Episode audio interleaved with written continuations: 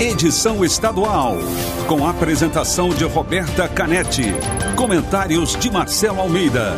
E direção de jornalismo de Marlete Silva. T-News. Oferecimento Farmácias Nissei. Compre e retire. Farmácias Nissei. Acesse farmáciasnissei.com.br. Nissei. Mais perto, mais que farmácia.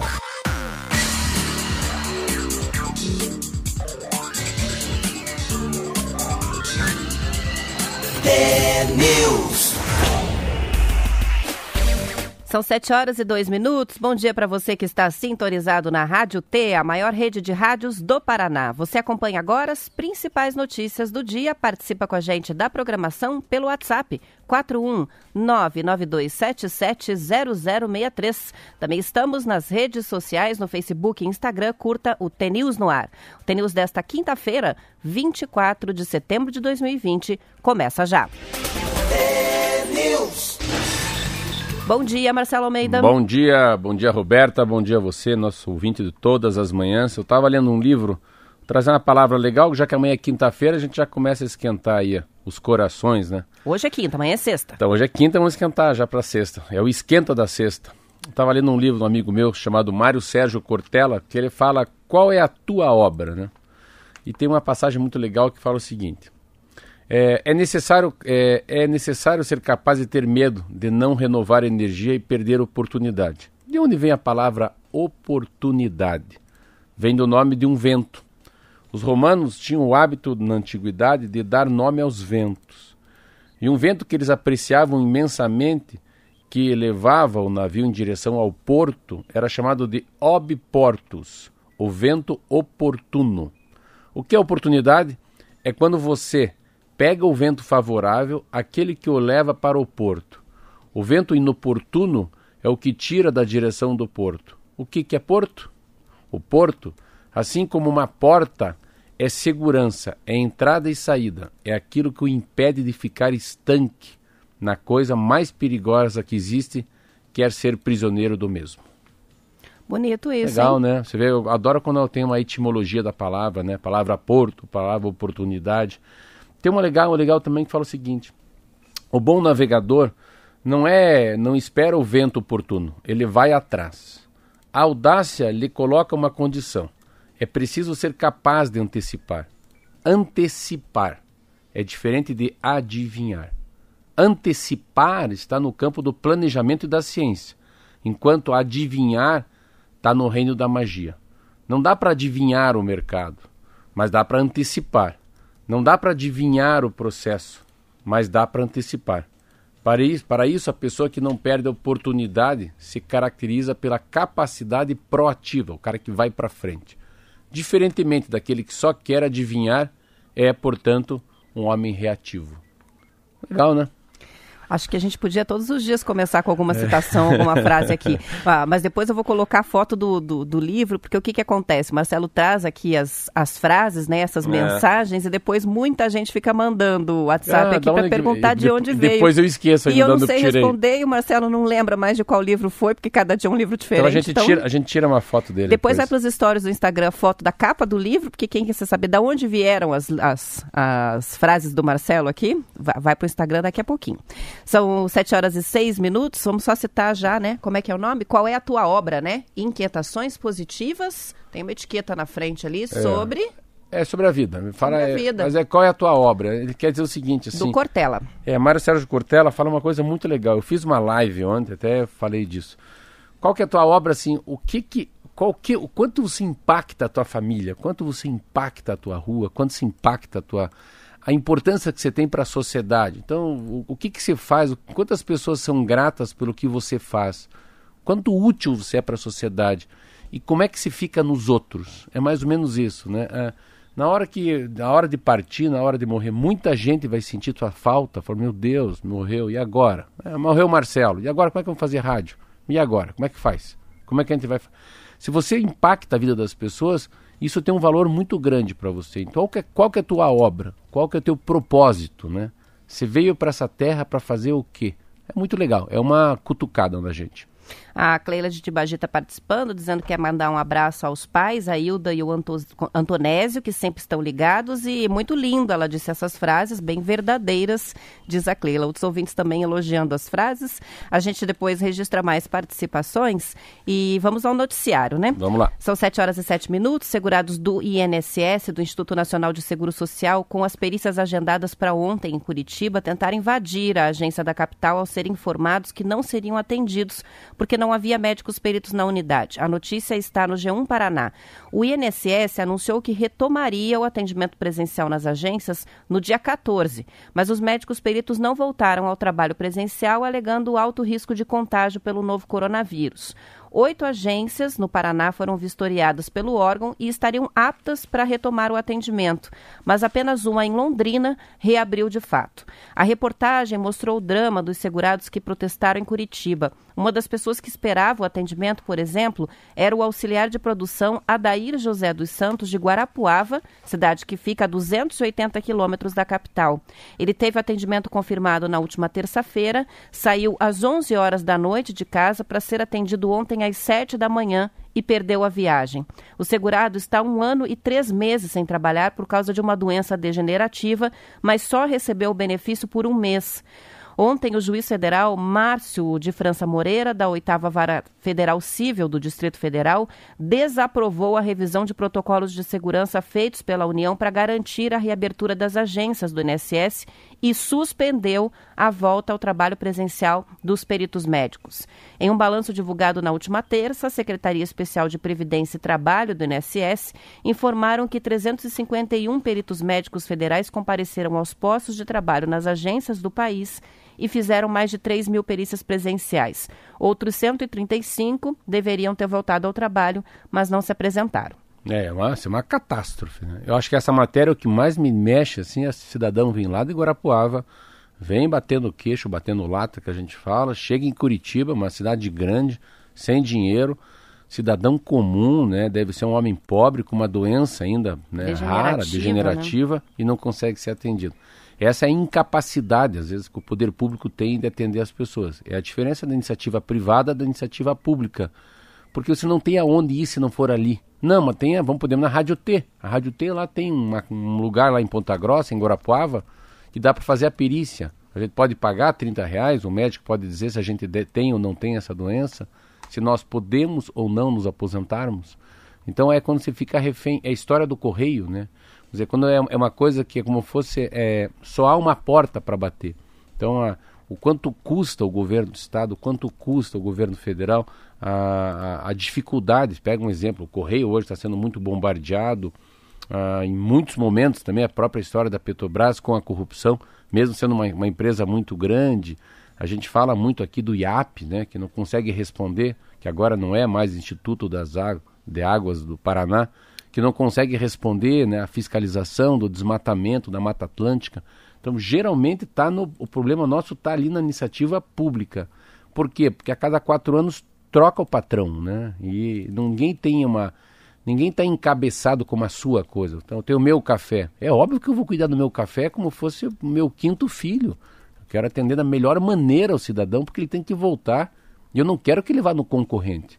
Essa é a grande a grande dificuldade é a gente tentar entender uma coisa que só pode ir num lugar. Então não há concorrência quando a gente fala de algumas coisas como segurança pública, educação pública, unidade básica de saúde, isso não é empresa privada, é empresa pública, mas que carece de carinho, né? Essa é uma matéria que falta compaixão. Essa é a matéria chamada compaixão. É a dor pela dor do outro. São 7 horas e 11 minutos. A gente vai para um rápido intervalo e já voltamos com mais T-News.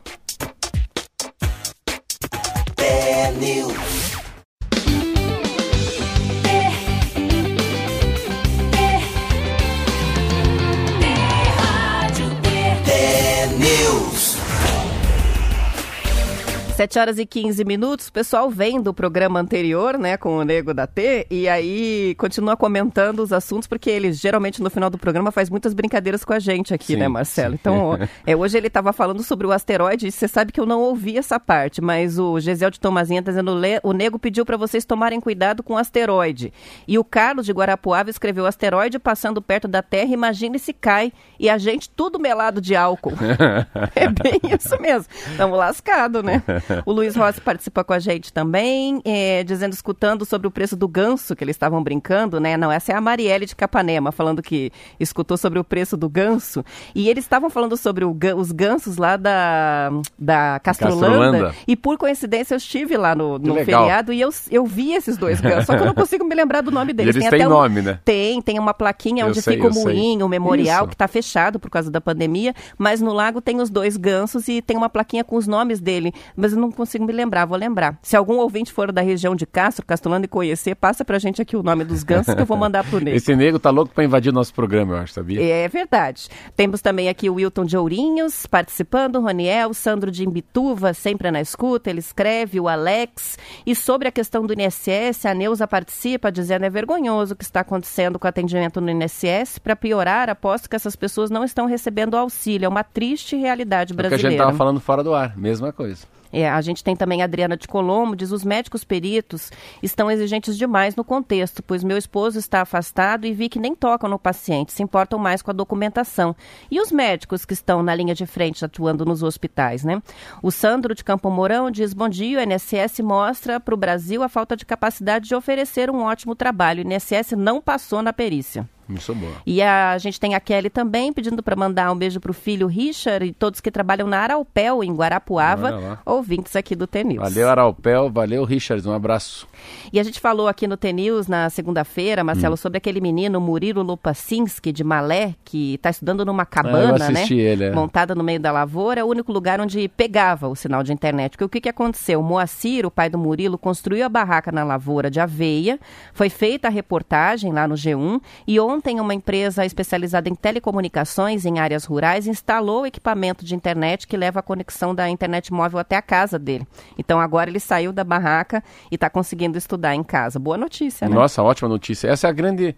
É a grande. Eu estava lendo uma revista Exame, Valor Econômico, falar disso. Primeiro que é, vão apurar muito a história do 5G, né? A pandemia força uma mudança muito no 5G. Tem até uma matéria que fala que a crise econômica causada pela pandemia vai impactar mais do que o cronograma do leilão da quinta geração de telefonia celular 5G no Brasil, já adiado duas vezes. E também daí tem isso, é, é o que, que muda no país depois da pandemia. Eu nem sabia, quer ver uma coisa, call center. Eu não sabia que o call center das grandes empresas no Brasil são feitas das suas próprias casas. As pessoas não vão mais num call center, né? História do coworking. Vamos falar tudo isso, porque tudo isso que eu falo tem conectividade, né? Então tá lá o call center, todo mundo unido. Não, vai para sua casa, não é tanto internet, faz por telefone, então todos estão em casa. A Associação Brasileira de Coworkings no Brasil, né? Que vinha uma moda muito forte de você dividir né, o mesmo caneco, usar a mesma ilha, e hoje mudou muito. Ah, e isso faz com que as pessoas, o Brasil, o mundo, eles têm que criar uma coisa que vai ser muito fácil ter conectividade. A conectividade vai ser mais ou menos uma coisa tão simples quanto tomar café. Vai ser tão, tão cotidiano quanto escovar os dentes, ou uma mesma facilidade que muita gente tem de abrir a torneira de casa e ter água. Não nesse momento da, da, da, Até crise gente abre hídrica. não tem água. Não tem água.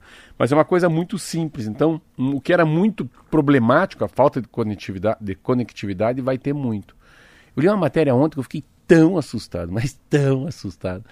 Sabe quantas crianças estão fora da escola no mundo? Precisa cair para trás. Um bilhão de estudantes estão Nossa. fora da escola. É, o mundo inteiro está parado.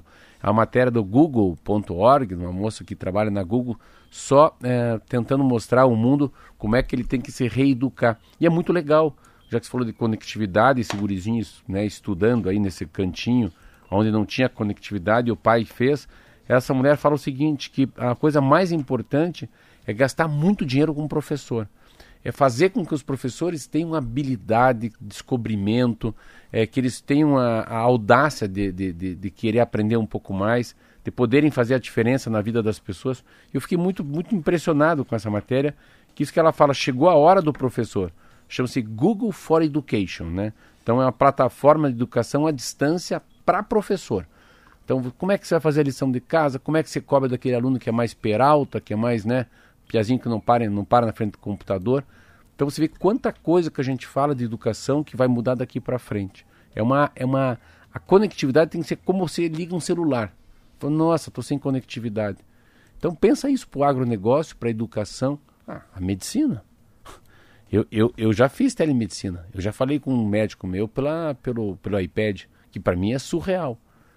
Dizem que 50% dos médicos vão conseguir atender via telemedicina, né? Sem pegar no paciente. Então, quando a gente fala desse menino que está no interior do Paraná, aqui perto de Guarapuava, de Malé, né? Em Malé. Malé sem conectividade, isso aí daqui a uns dois, três anos, fala, não, acredito que três anos atrás tinha gente que não conseguia ter internet. Vai achar que é mentira, Vai né? é Não é mentira. possível. Isso mesmo.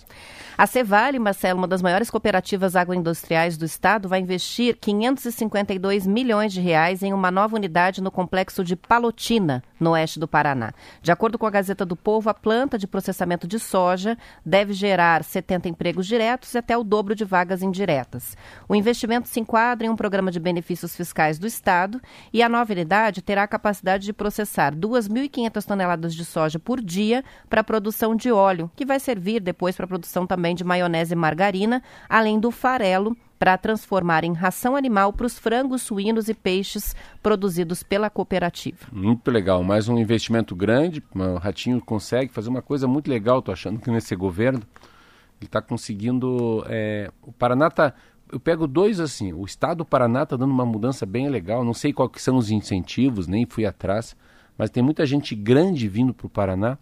E uma outra coisa que me impressiona muito são os Campos Gerais. A região de Ponta Grossa, meu Deus, eu estava vendo a lista das grandes empresas do Brasil que estão ali se localizando ali, né, se instalando ali. Mas quando você fala da soja, isso aqui não é soja, né? É, eles vão fazer o, esse é um valor agregado, não é? A Cevale não está falando de soja, está falando de óleo, está falando de farelo de soja para os animais. Eu li uma matéria sobre soja do Paraná. É, às vezes a gente te- fala, fala, mas a gente não entende quanto que quanto quanto esse Paraná faz. Olha que coisa mais louca, o quanto vale a soja.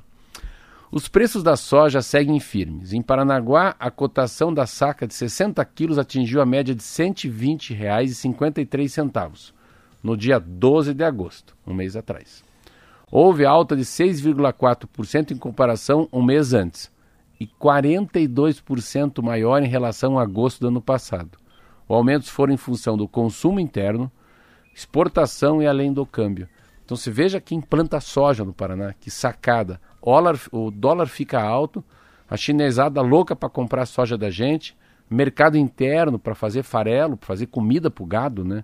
comida para o porco, da, da, da soja que sai.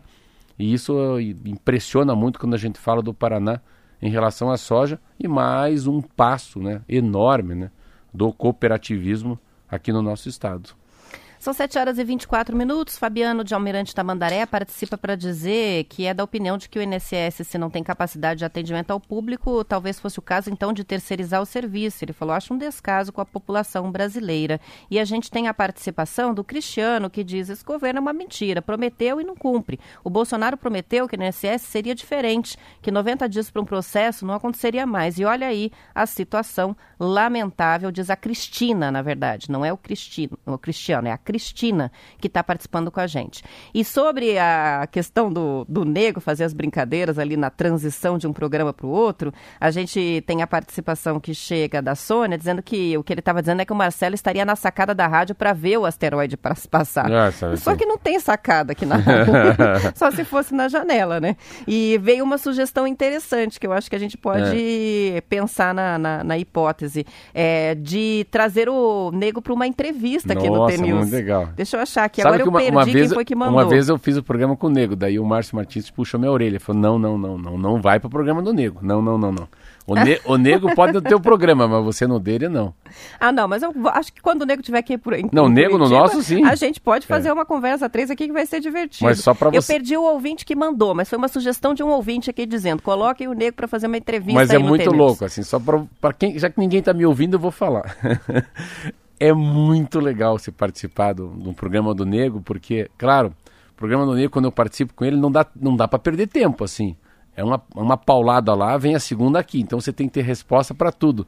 Sempre a gente quer pegar o outro. Claro, que também tem um limite do palavrão, né? Não é- mesmo sendo 5 da manhã, não pode falar qualquer coisa na rádio, né? É verdade. Isso aqui é aberto, é ao vivo, não, não, não dá para apagar com borracha, né? Já foi. Palavra é igual flecha, depois que sai, não volta. Não volta. Mas é muito legal. Então, de manhã você fica ali, ah, daí vou ler a coluna aqui agora da. Hoje eu vi o, o, o- o Eli. Vou ler essa coluna. Ah, falar em coluna, meu cunhado tá com uma dor na coluna. Você vê. Então ele já pega uma palavra séria do coitado do Eli, que vai lá ler uma, uma coluna de um jornal. Aí o nego já fala da coluna do cunhado. Aí, ah, deu o nome do cara lá, ah, o cara é candidato a vereador, é o Chupeta. O outro é o Cabeça de Galinha. Aí já fala do Cabeça de Galinha, já pergunta quanto é o preço do grão, enfim. Você vê, esse programa humorístico, ele vai pegando uma palavra e leva para outra história. Aí pega mais uma palavra, leva para outra história.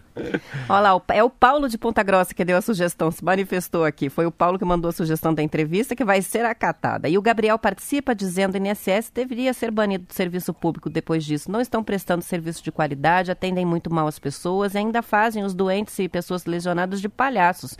É, está revoltado aqui o Gabriel de Pinhão com relação à situação do INSS. Marcelo, o prefeito de São Miguel do Iguaçu, o Cláudio Dutra, foi preso ontem Preso. Pelo tribunal por ordem do Tribunal de Justiça por suposto envolvimento em uma organização criminosa que desviou 8,5 milhões de reais de recursos públicos destinados ao transporte escolar. A informação é da Gazeta do Povo. Ao todo foram cumpridos 12 mandados de busca e apreensão. Entre os desvios identificados estão a cobrança de quilometragem não rodada, direcionamento de procedimentos de licitação, o uso de laranjas na constituição de empresas e pagamento de propina para servidores públicos e agentes políticos.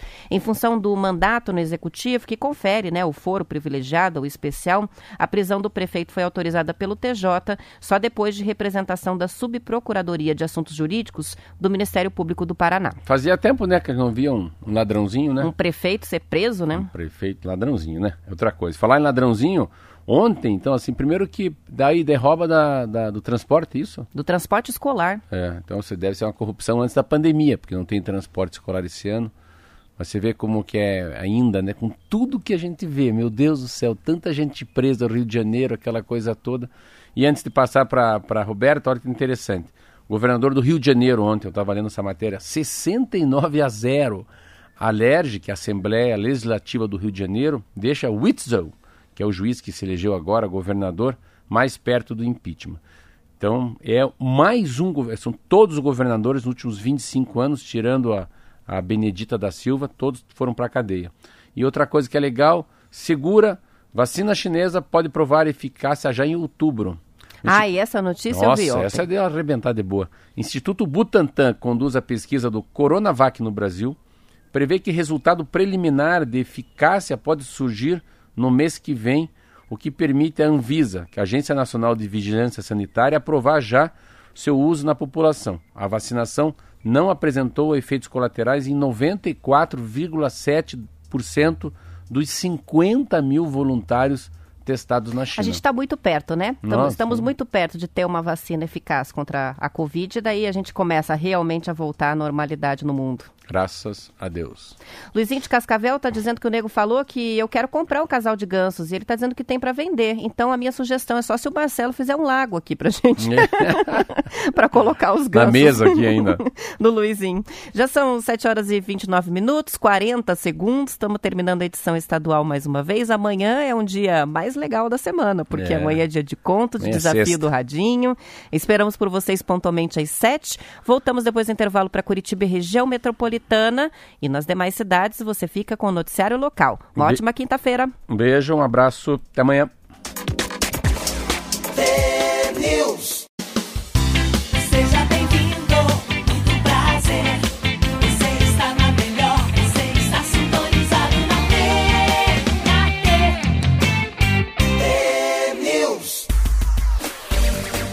7 horas e 41 minutos, voltamos, sem querer colocamos o sinal errado, né, de Cascavel, e a gente estava com a transmissão da Valera Belafronte, que é para a região oeste do Paraná, mas voltamos a Curitiba e região metropolitana agora e vamos falar sobre o novo coronavírus.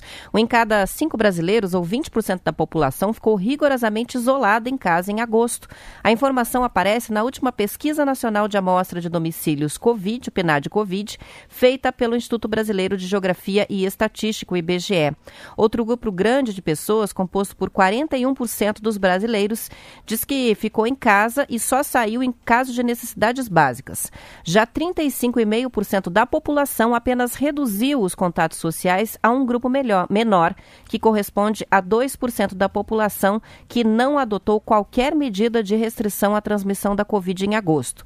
Essa pesquisa do IBGE, Marcelo, também mostra que 21% da população tem alguma doença crônica, o que corresponde a 45 milhões de pessoas. São doenças como hipertensão, asma ou bronquite, além de efizema, diabetes, depressão, doenças do coração e câncer.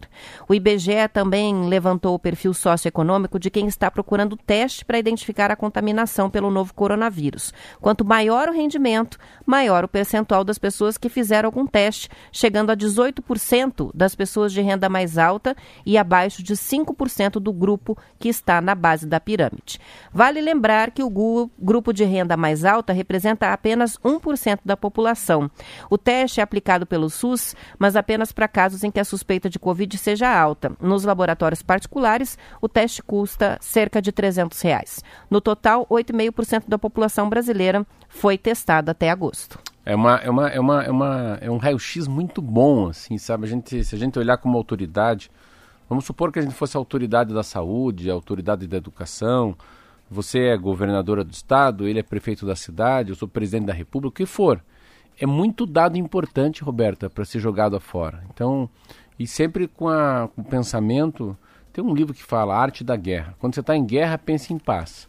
E quando está vivendo a paz, já começa a elaborar uma guerra. É tipo assim, é cíclico as coisas. Estamos ficando bem, mas a gente tem que ter uma esperança, mas com um pezinho atrás da esperança. Vai que vem uma Covid em 2021 ou em 2022. Então, como é que você se rearranja, né? A história que a gente fala, por que, que o mundo parou por causa de 30 dias em casa? 60 dias em casa, para o mundo, para, desemprego, suicídio, problema mental, criança que não consegue estudar, avó, é um problemaço no mundo. Eu estava lendo uma revista que fala muito sobre isso, mas chama-se Veja a Saúde. Reconecte-se com a comida, uma postura mais gentil e equilibrada diante das refeições. Chama-se Nutrição Amorosa tudo que você fala, assim, primeiro 45 milhões de pessoas no Brasil, são 212, tem comorbidade. Tudo que vem na gente, a, a consequência é o corpo. Então, se, se, tivesse alguém com uma cabeça mais pensante, falou, como é que a gente vai se movimentar? Tá? Como é que a gente vai explicar para uma população de 200 milhões de pessoas, mesmo pessoas carentes, como é que a gente faz um plano nacional de exercício físico? Pronto, é caminhada, é pular corda, não sei se são essas academias ao ar livre. Tá, vamos falar de comida agora. O país é o maior celeiro de, de comida do mundo. É onde mais tem proteína, onde mais tem soja, onde mais tem arroz, onde mais tem frango, onde mais tem tilápia. Meu Deus do céu. Então, assim, sabe, deveria, deveriam fazer uma coisa que até estão tentando, viu, ontem o, o, ministro da Economia. A gente tinha que sobretaxar Coca-Cola, a gente tinha que sobretaxar doce, né, bolacha. A gente, se a gente não vai pro bem, vai pro mal. A gente tem que tentar. Porcaritos. É, porcaritos. Tentar fazer as pessoas entenderem que se você tiver uma saúde física e mental, se você não tiver muito gordo, triglicerídeo, pressão alta, você, você, você chegando nos 50 anos como eu, 54, 60, 70, mas para ter um fim de vida mais decente, né? E, e não ser pego na curva por causa de uma Covid. A cada 10 pessoas, 8 que morrem são pessoas idosas com uma comorbidade. Não estou dizendo que não que pode ser que vá ter uma próxima, mas é como é que você quer assim? Como é que você quer ficar mais tempo viva, conviver mais com teus filhos? Vamos dizer, é, você é o que você come. Como que minha avó falava, você é o que você lê. Você não vai ler nada, como é que você vai querer trabalhar numa rádio, falar com as pessoas, você não lê? Qual que é o teu posicionamento sobre um assunto?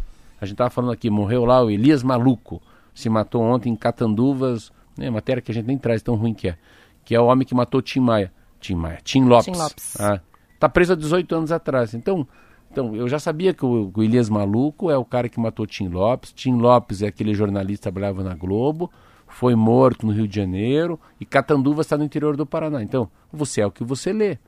Mas na comida a resposta é muito rápida. Então, você está falando um negócio que o IBGE tem uns dados muito fortes, muito fortes mesmo.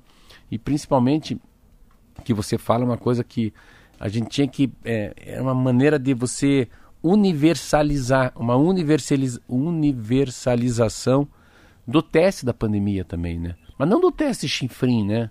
Não do teste que 75% pode dar falso positivo, positivo falso. E sim aquele de 300 pila, né? Que, Que coloca- realmente pode dar um realmente diagnóstico pode dar. É, mais confiável. Ainda que não seja 100% preciso, né? São testes que têm o, o problema de você ter que fazer em etapas muito específicas do contágio ou pós-contágio, né? Então, até o RT-PCR, se for feito muito no início da infecção, às vezes não mostra.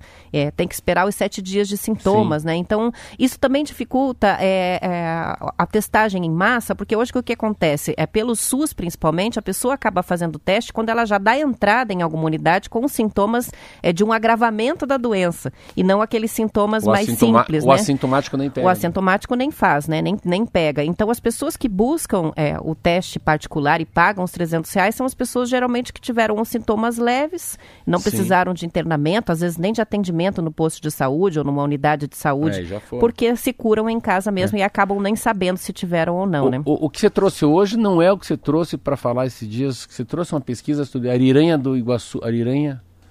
O que você estava falando sobre umas cidades pequenas que já- também a gente já tem alguma noção? Ontem, lembra disso? Não. A cidade, a única cidade que não tem?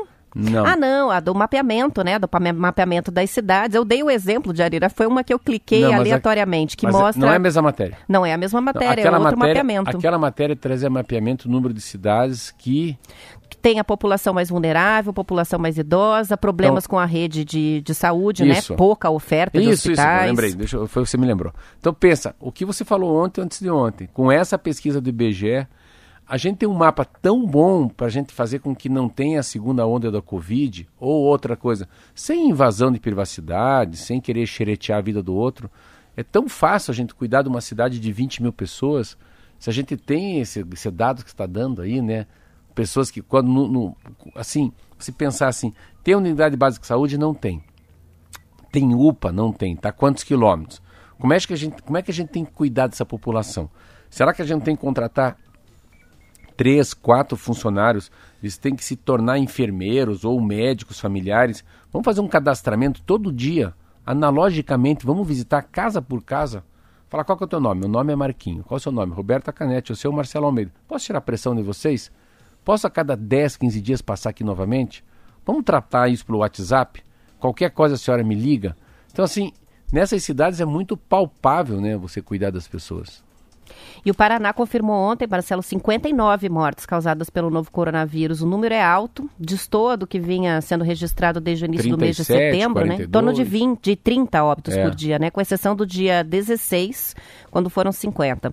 Ontem o Ministério da Saúde informou que os registros de casos de mortes no país voltou a subir entre os dias 13 e 19 do mês, depois da queda acentuada na semana anterior. Os diagnósticos positivos para a Covid-19 aumentaram 10% e as notificações de óbito 6% naquela semana.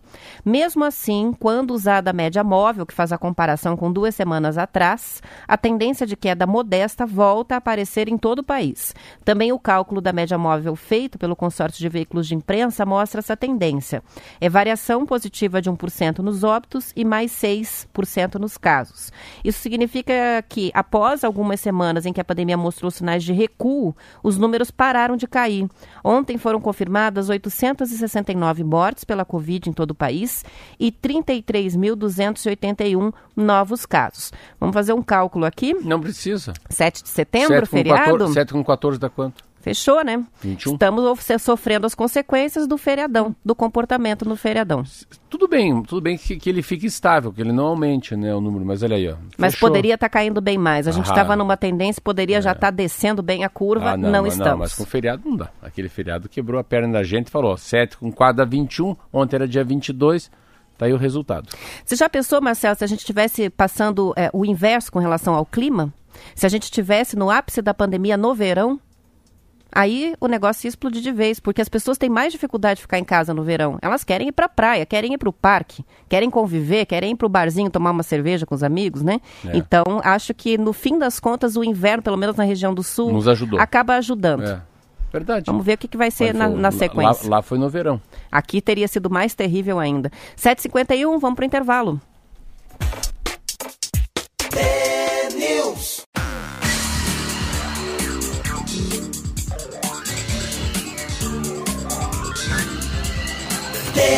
News. 7 horas e 53 minutos, a Confederação Brasileira de Futebol, a CBF, ganhou aprovação nesta semana do Ministério da Saúde para que as equipes da Série A do Campeonato Brasileiro voltem a receber os torcedores nos estádios de futebol. Segundo o Estadão, as propostas de plano sanitário de protocolo enviadas ao órgão federal receberam a chancela do, da- da- do Ministério da Saúde. Né? O objetivo é liberar a presença de até 30% da capacidade de público já em outubro, mas ainda sem a data definida. Para continuar com o plano, porém, vai ser necessário receber a permissão das autoridades sanitárias do estado e também das prefeituras. A informação foi revelada pelo jornal O Globo e confirmada pelo Estadão. Nas últimas semanas, a CBF havia elaborado um rascunho da proposta com informações preliminares. O conteúdo trazia principalmente a limitação para somente a torcida mandante frequentar os estádios e não contemplar séries B, C e D do Campeonato Nacional. Alguns times incentivam o, o retorno das torcidas, principalmente para amenizar problemas financeiros de falta de bilheteria. Clubes como o Flamengo, Corinthians e Palmeiras faziam em média 2 milhões e meio de reais Meu de renda Deus. por apresentação. Com os jogos realizados a portões fechados, desde o início da competição por causa da pandemia, essas equipes estão acumulando prejuízos com os custos operacionais das partidas. A CBF avalia uma forma de conseguir a abertura dos portões em todos os estados brasileiros para que não haja um desequilíbrio nas disputas, né? A pandemia deixou clara a necessidade e a importância do torcedor de futebol. O que a CBF não quer é que um determinado time tenha torcedores, porque o prefeito, o governador daquele estado liberaram os jogos com presença de torcida e outros não. A regra na cabeça dos dirigentes deve valer para todos os times, senão vai haver prejuízo para alguns deles. Eu concordo nesse aspecto. né? difícil Ou libera também. todos É, ou mas- nenhum. Assunto difícil, hein? Sabe por que não? Eu sou um, um torcedor híbrido. Eu, quando vou assistir o Atlético Curitiba na Baixada, você acha que eu vou aonde? Eu vou no meio da cachorrada graúda lá, que lá não apanho. Eu vou no Império, daí eu vou com a minha turma do Império, aquela coisa toda. É, três pessoas por metro quadrado.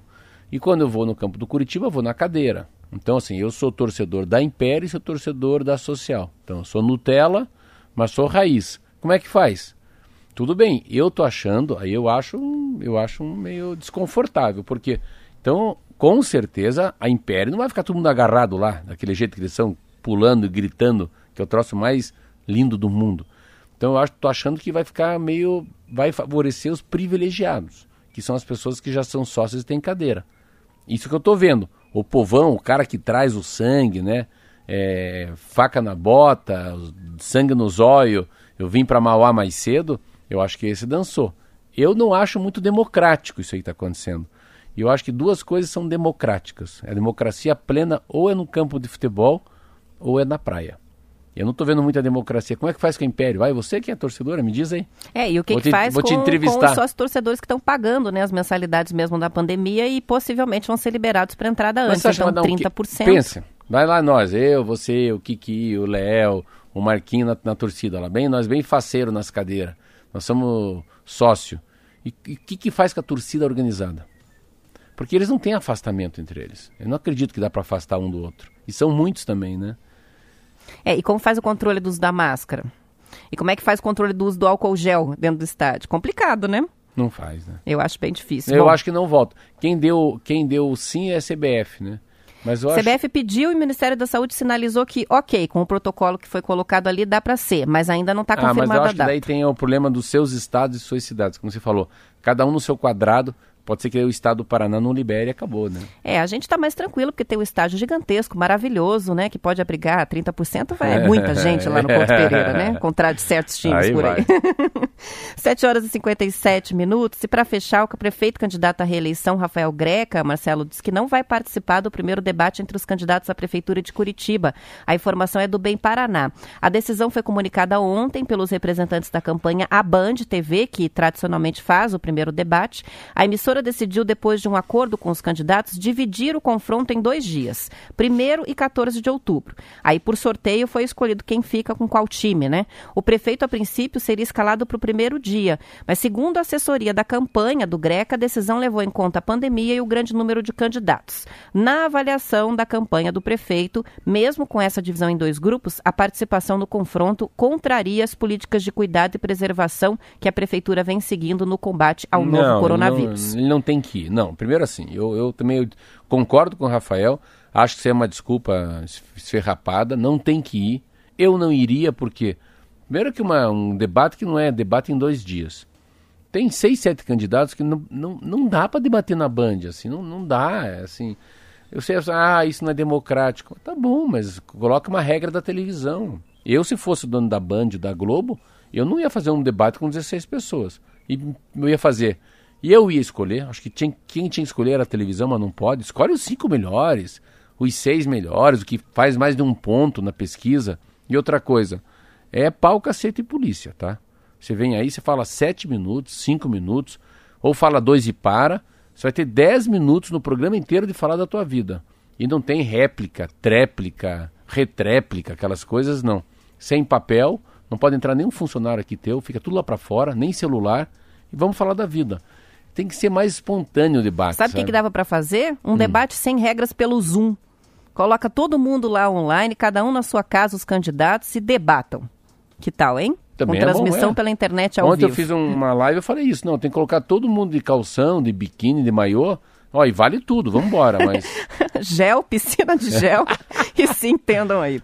São 7 horas e 59 minutos, a gente vai terminando, mas não antes de registrar o meme mandado, enviado aqui pelo Fabiano, que diz assim: a quantidade de torcedores que representam 30%, 30% da capacidade. Alto da Glória, 12.300. Baixada, 12.900. Vila Capanema, 6.200. Agora eu pergunto: é justo apenas o Paraná Clube ter o direito de colocar toda a torcida no estádio? Cara, Ai, que maldade, debochou, né? hein? Debochou.